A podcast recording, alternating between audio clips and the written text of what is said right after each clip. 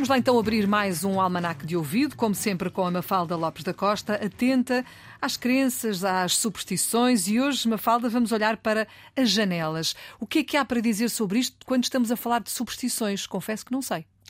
Ora, as janelas, na Idade Média, por exemplo, acreditava-se que quando alguém morria em casa se deviam abrir todas as janelas. Para quê? Para que a alma do defunto pudesse deixar o corpo e subir aos céus sem qualquer impedimento. E durante séculos também se acreditou que nunca se deviam abrir as janelas à noite, e não era por poder atrair algum ladrão, mas sim porque se acreditava que as almas penadas podiam entrar durante a noite e não voltar a sair.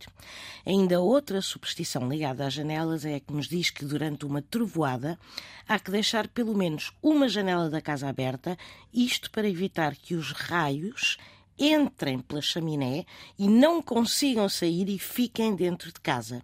Trata-se, obviamente, de uma tontice, mas ainda assim há quem acredite e quem deixa janelas abertas durante as trovoadas. Não convém. É bom sublinhar isso. Não convém. Obrigada, Mafalda.